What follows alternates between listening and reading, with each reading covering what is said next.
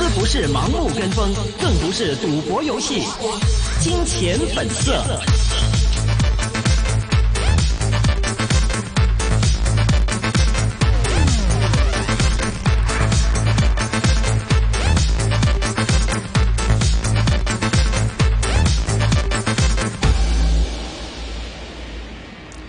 好的，欢迎回来。那这里呢依然是一线金融网的金钱本色环节。提醒各位听众呢，这是一个个人意见节目啊，嘉宾还有主持人的意见呢都是供大家来参考的。今天呢，直播室里呢有明正，还有我徐昂。我们将来的小嘉宾是东季基金管理有限公司董事总经理庞宝林先生啊，庞先生您好。好，晚上你好。你好。Hello，二零一九年呢即将过去了。其实您现在总结整个二零一九年，您会呃作为一个基金方面的一个专家，您会把您的视角关注在哪一些的方向呢？嗯。呃，我觉得二零一九年呢，就是很难的看到是一个丰收的一年。OK，为什么呢？就是二零一九年呢，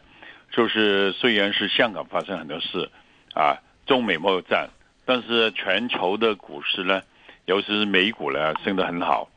美国的股市呢，基本上是二零，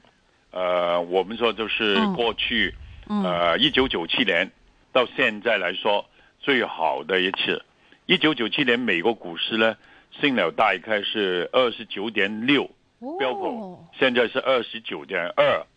还有一两天可能破了它，啊啊，所以这个就是差不多了，就很好的。还有债券的回报也不错，很多人都有上尾数或者是呃高单尾数的回报，啊，就是香港恒生指数虽然受本地的因素，今年现在。呃，都可能有十个 percent，因为昨天，呃，上个星期五已经九点二个 percent 的升幅，那么今天也升了零点三三，呃，应该有机会，在明天呢，可能有十个 percent 的回报，也是上维回报，所以投资者来说呢，今年呢，你怕不投资呢，可能是最大的风险，不投资是最大的风险，很多人不知道啊，中美贸易战啊，然后本地的因素啊。就不投资了，结果呢，就反而是做的不好，啊，黄金呢今年也做的不错了，黄金呢今年呢就是大概十八个 percent 回报，OK。啊，啊人美元呢就是很强，但是有些新兴市场呢就很强的，人民币下跌了，但是如果你买英镑啊，尤其是你买那个俄罗斯，因为俄罗斯这个货币啊。过去呢两两三年前，因为制裁它跌了很多，今年对美元升了十一点六个 percent。嗯，如果你去泰国呢，现在就贵了，因为泰国那个泰铢呢，给那个美元呢，今年升了七点一九 percent。是，所以呢，今年呢，回报是事实上不错的，很多人猜不到啊。但是今年呢，升的最好的当然是。呃，有受中美影响的很多股票呢跌的很多，但是现在又反弹的很高，啊，已经超过今年啊最低的时候那个幸福还有赚钱。比如说很多那个手机设备股啊，这些呢今年呢跌了很多，但是反弹也很厉害。啊，美国最新的最好的股王就是。苹果，苹果今年升了八十几个 percent，哇哦！道指呢给他二十。美国主要上升的原因呢，就是它回扣股票。OK，因为他们那个呃，特朗普呢很很聪明，将那个联储局股局呢将那个利息减了零点五，减了零点五呢，就是美国债市呢十年期呢曾经跌到一点四，很便宜。很多美国大公司呢，包括巴菲特第一次发债，一发发三十年的债，一点几个 percent，但是一点几个 percent 呢，他发了只是在三十年才给钱，每年给一点几，但是你知道美国的那个股票的呃分红利息呢，大概是二点二二，哦，那就是你拿来买自己的股票呢，还有钱赚，每年赚零点几个 percent 一年。你几十亿呢？一百亿、一千亿呢，就很厉害。你发了一个债。第二就是再拿那个钱呢，买自己的股票，那分了那个股股市，还有呢，就公司买那个股票，股票数目越来越小了，就上升了。那公司的盈利更加好，就赚钱了。这个就是我们说是一个金融共感现在股市好，利息向下还是没有上升，就很好了。但二零一八年第四季，我们就看到，当美国公司很多回扣，但是股价下跌，美国的利息还是上升，它就跌得很厉害了。所以未来我们要小心呢。当时呃，明年年头可能都没有这个问题，但是如果美国经济很好，股市很好，嗯，美国股市很好的对美国人消费就很有大影响，因为美国人的财富在股票、债券里面，不像我们在地产里面比较多，所以美国的股票很好呢，他们消费就很好的。那么消费很好呢，美国经济好呢，可能利息呢，明年会不会年中呢就怕会加息？那对美国的股票就有个大的调整，这个金融共感呢，就是特朗普特别做的，因为联储就减息啊，很多人没有想到今年联储会会减减两次四，对对吧？这个是很很没有很难想象。还有呢，就是美国经济好，股市好，但是如果下跌的掉转的跌得很厉害的，大家要小心。嗯嗯是，呃，但是现在我们看到，其实美国方面的股市来说，虽然每一两天呢可能就会有啊创新高啊，大家其实已经开始习惯这件事情，但是一看就知道这个是一个不健康的一个态势，就是像是一件事情一件事情强迫性的推高。但是像这港股方面的话，今年其实呃一年下来，我们看到其实没有什么增长可言呢。但是到了二零二零年方面的话呢，今天我们就问了很多嘉宾，都是说，因为今年我们看到呃这个低估值这样的一件事情呢。明年相信可能会追追上这样的以前值得的一些的估值，所以现在目前来说，香港有哪一些的低估值的一些的股份，您会关注到呢？呃，我觉得美呃中香港的股票呢，低估值的就很多了。第一就是受本本地因素影响的地产股，还是高息股，还是甚至公用股啊。但是如果那个呃本地因素，比如说过未来几个月能够全部解决了，那就很好。但是这个是很多人都没有想象，所以我觉得这个比较困难的一件事。这个比较困难。但是我觉得第一的，比如说呃房地产股是一个呃低谷的，但是现在已经反弹上升了。比如就是国内的内房股啊，也是呃不贵的。第一，它派很高息；第二，那个增长啊还是不错的，利润很高啊。还有呢，就是我觉得跟电商有关的。比如说阿里巴巴，其实电商很有关的。第一就是中国内需呢还是增长，第二呢就是很多人越来越多人在网上买东西，这个增长是几十个 percent 增长的。那么做这相关的公司呢，我觉得个盈利呢保持是高增长的，这个就是很重要。第三就是比如说医疗啊，但是医疗呢有些医药呢。可能短期受那个采购中药加中采购这个影响，嗯，但是中长线，因为它有很多不同的新药，尤其是比如说有些癌症啊，这些药呢，在中国是那个病比较多，但是销售很好的。但是有些服务的，比如说平安好医生，这些就很好了。看医生这个增长呢，我觉得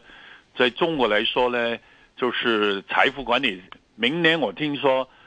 内地就是中国的一个就全部脱贫，哦哦。那么对，那么中国人有钱了，医疗这方面的需求啊，保险啊，很多东西呢，这个要求也高一点了。那么对这方面那个内需呢，我觉得是那个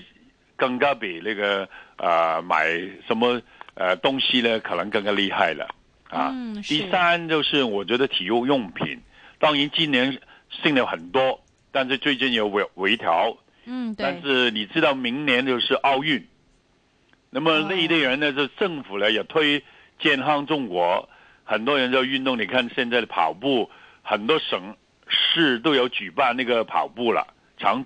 长途跑步，对吧？对对对。那么就是我们觉得，呃，内中国人越来越健康，年轻人越来越喜欢有你买。波鞋呢都可以买 买很多不同的，打羽毛球、打网球、跑步的，篮球的、足球的。那么还有呢，最重要是，呃，就是呃，去去街买的不同的鞋、跟不同的衣服，这是一个时尚了。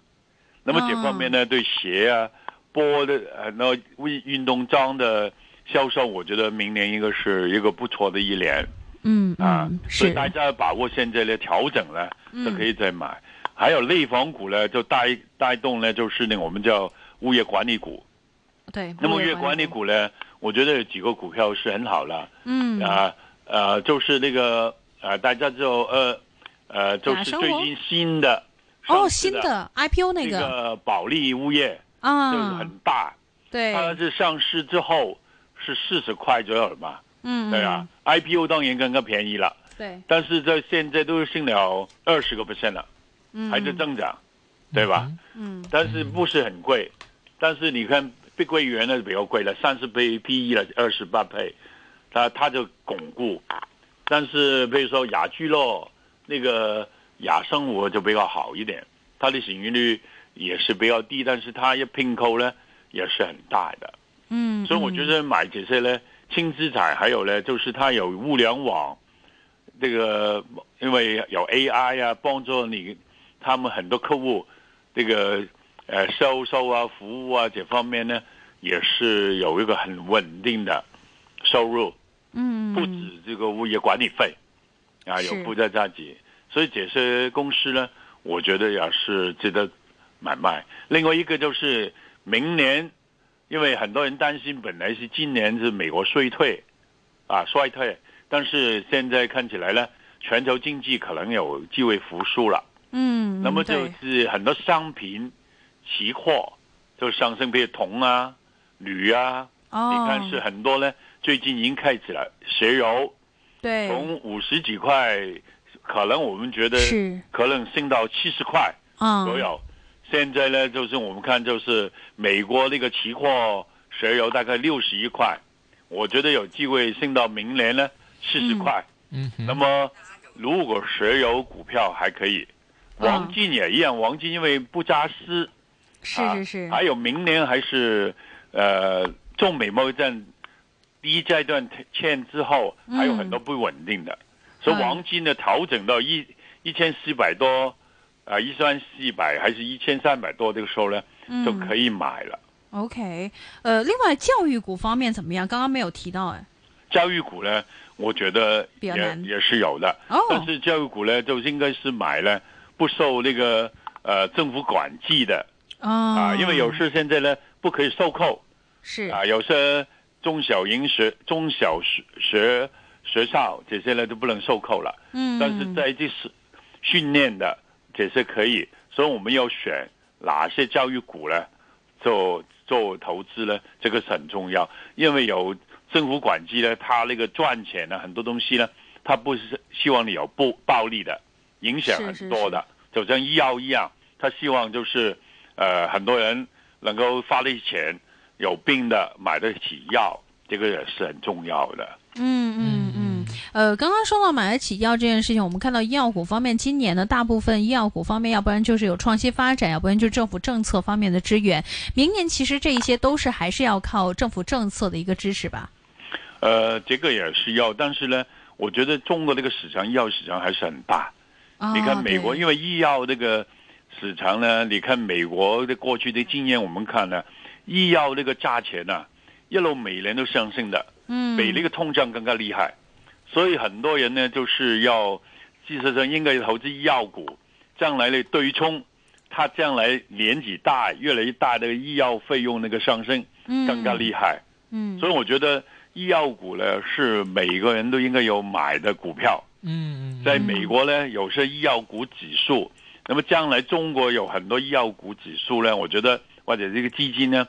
大家或者 ETF 交易所基金呢，大家应该买，就是对冲你将来的医疗的费用哦上升这个很好的一个对冲。嗯嗯嗯嗯，这一类的一个对冲的话，我们也看到，其实很多听众其实也是很关注有关于就是一些我们看到二零二零年其中一个焦点就是说手机设备股方面。那我们也看到，其实二零一九年的话，像中兴通讯呢这一些已经推到了呃浪尖上面去了。你觉得二零二零方面的话，他们会怎么走？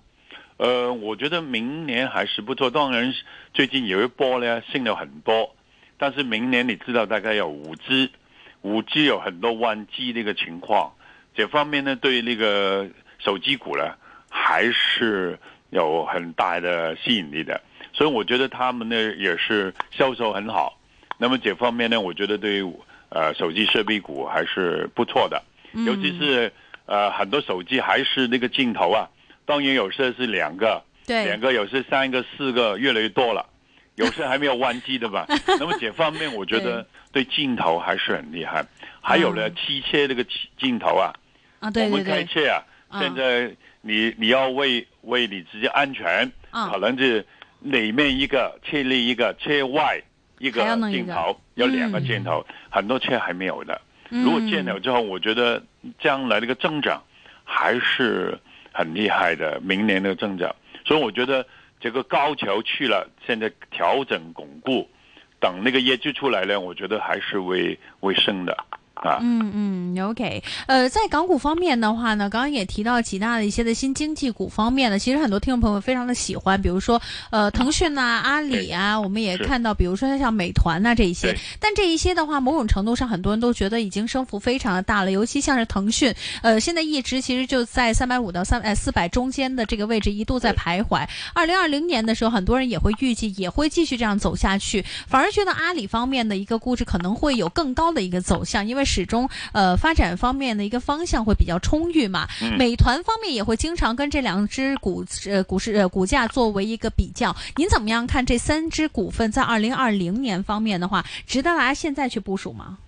呃，我觉得就是呃几个股票有不同的，比如阿里的，因为网上这方面那个销售就跟那个中国的内税呢挂钩，所以有利。还有呢，阿里云呢，就是在中国是做的最好的。那这几两方面呢，基本上都不会受太多那个政策负面的影响，所以我觉得这个是一个不错的股票。比如今年来看，你知道阿里上升的差不多五六成。比那个腾讯更加好了，所以明年呢，我觉得没有这么大的升幅，但是呢，我觉得呢是不错的，应该是阿里是一个稳的，应该比嗯指数好。哦，比啊指数要好，对嗯但是呢，第二就是美团，美团那个基数比较低，嗯，对，它是比较小的，相对排第三，嗯，跟嗯他们两两个老大呢差很远。啊，因为他们万亿的这个几千亿、几三千、三四千亿美金嘛，啊那么就是，但是呢，他们呢，那个增长就很厉害了，而且它是市场占有率，嗯。而且它跟那个客户啊，这个粘性很大，啊，就是很多客户呢，除了跟他买那个呃，就是送外卖，还有呢就是呃订酒店啊，很多东西，年轻人都跟他们做这方面的东西。嗯，如果将来再发展到金融呢，就很厉害。你看阿里的发展那个蚂蚁金服，现在全世界最大的这个金融科技公司，估值最大的嘛，对对对吧？所以小米这些都已经有那个金融有区域银行这方面，美团还没有做这些东西。如果美团利用客户，然后再做这方面呢，还有这方面也是帮助他们的啊，因为帮助他们客户可以借钱啊，其他消费啊，呃，吃东西啊，吃多一点啊，或者旅游啊，那么对他来说，那个生意呢，应该是很好，他拥有的客户还是增长，所以我觉得是，我就看阿里巴巴、美团，呃，第一、第二，但是呢，这个腾讯呢，可能也不错，但是腾讯还是那个油气呢，它主要是国际的做得不错，中国那个增长当然有，但是还是可能受到那个呃有一定那个一一点那个限制，会影响那个呃呃收入，所以明年呢就看中国的经济，如果中国经济好，登港够多，腾讯就有机会呢做得不错，这就看中美贸易战。嗯我们说第二阶段之后啊，会不会有好的呃发展了？暂时来说，我就呃不是太乐观。短期来说，可能要谈到特朗普大选完了，他可能就是为比较清楚他那个态度跟中美贸易战是怎么样了。OK，二零一九年的话，整体啊，这个新股啊，这个在香港这边上市都还是挺受热捧的啊。对呀不论像阿里啊，还有一些部分的一些像这个科技类的股份啊、物管股啊等等哈。对呀、哎中手游啊，真的很厉害，三零二哎。呀，为什么这个生股呃新股的话，这个二零一九年表现的比大市要好这么多呢？呃，第一就是二零一九年呢，很多人预期不好，OK，那么预期不好呢，很多 IPO 呢上市的时候呢，尤其是第三季的时候呢，不敢太进取，嗯哼，是很保守。那么很保守呢，它定价就比较低。係啊，那定价比较低呢，哦你赚钱的机会就比较高。通常有这个上上、下上的嘛，对吧？嗯啊，如果他用下上定价，就不進取了。嗯对吧？那不正确，但是好的股票，但是市场后来慢慢改线呢，诶，就很容易有机会赚钱。赚钱之后呢，很多投资者赚了钱呢，就越来越勇敢了，嗯，是不是？嗯市场一路改线，改线呢就是越做越大，所以你看那个呃这倍数呢就越来越多。当然还是选择性的啊，嗯嗯所以阿里巴巴出来那个时间就刚刚好，就很多前面有很多那个呃 IPO。哦有呃慢慢做得很成功了，哈、那么是是是阿里也出来了，哈、所以我觉得这个很重要。明年还有一样，阿里巴巴呢有一个没有讲的，就是同股不同权，对，可不可以进那个指数，恒生指数？啊啊，这个我觉得现在呢，因为恒生指数服务公司已经说了，明年年头就会做那个呃市场，就是做那 consultation paper，就问市场的投资者他们的看法。如果他们接受，可能他们就会接受这个呃那个指数，就阿里巴巴进了。那么进了之后呢，对阿里巴巴是一个不错的推动力，对吧？那么对成交是这方面呢，也是对股价有一个很好的刺激。因为跟着就是有很多呃中资股可能回来了，现在它成功啊，很多大的，譬如拼多多啊、京东啊，嗯很多的回来。那么对做上市金融股呢，可能就不错了，市场成交又多了。那么还有呢，就港交所呢的股票呢，可能有机会明年比今年做得好。是是是是是，嗯 OK 所以这一些的一系列的一些的股份来说的话，都会成为大家其实明年关注的一个焦点。今天其实也有听众呢问问题，就提到这个水泥股方面呢，像是亚洲水泥啊这类的股份，您觉得在明年来说的话，对于水泥基建这一些的需求会很大吗？呃，我觉得会带的，因为中国现在面对的问题呢，就希望保率就是那个 GDP 呢不要跌穿呃六，所以这个方面呢，就是你看呢，年头做这些股票呢，一般就是年头跟年底好的，因为年底哎担心呢，因为你觉得十月份那个时候不是美中国的经济不是很好嘛，那收据很差，所以他们呢就要十一月、十二月呢做好刺激这个经济。然后呢，希望这个呃 GDP 呢就不会跌穿六，明年可能因为因为这个势头呢，可能带到明年头，那明年头呢，跟着就是看啊、觉得不错了，就可能不再呃推动刺激了，等到明年如果年底的时候，如果市场不好，还是 GDP 跟中美贸易战是。再次不好的时候呢，嗯。可能会再次。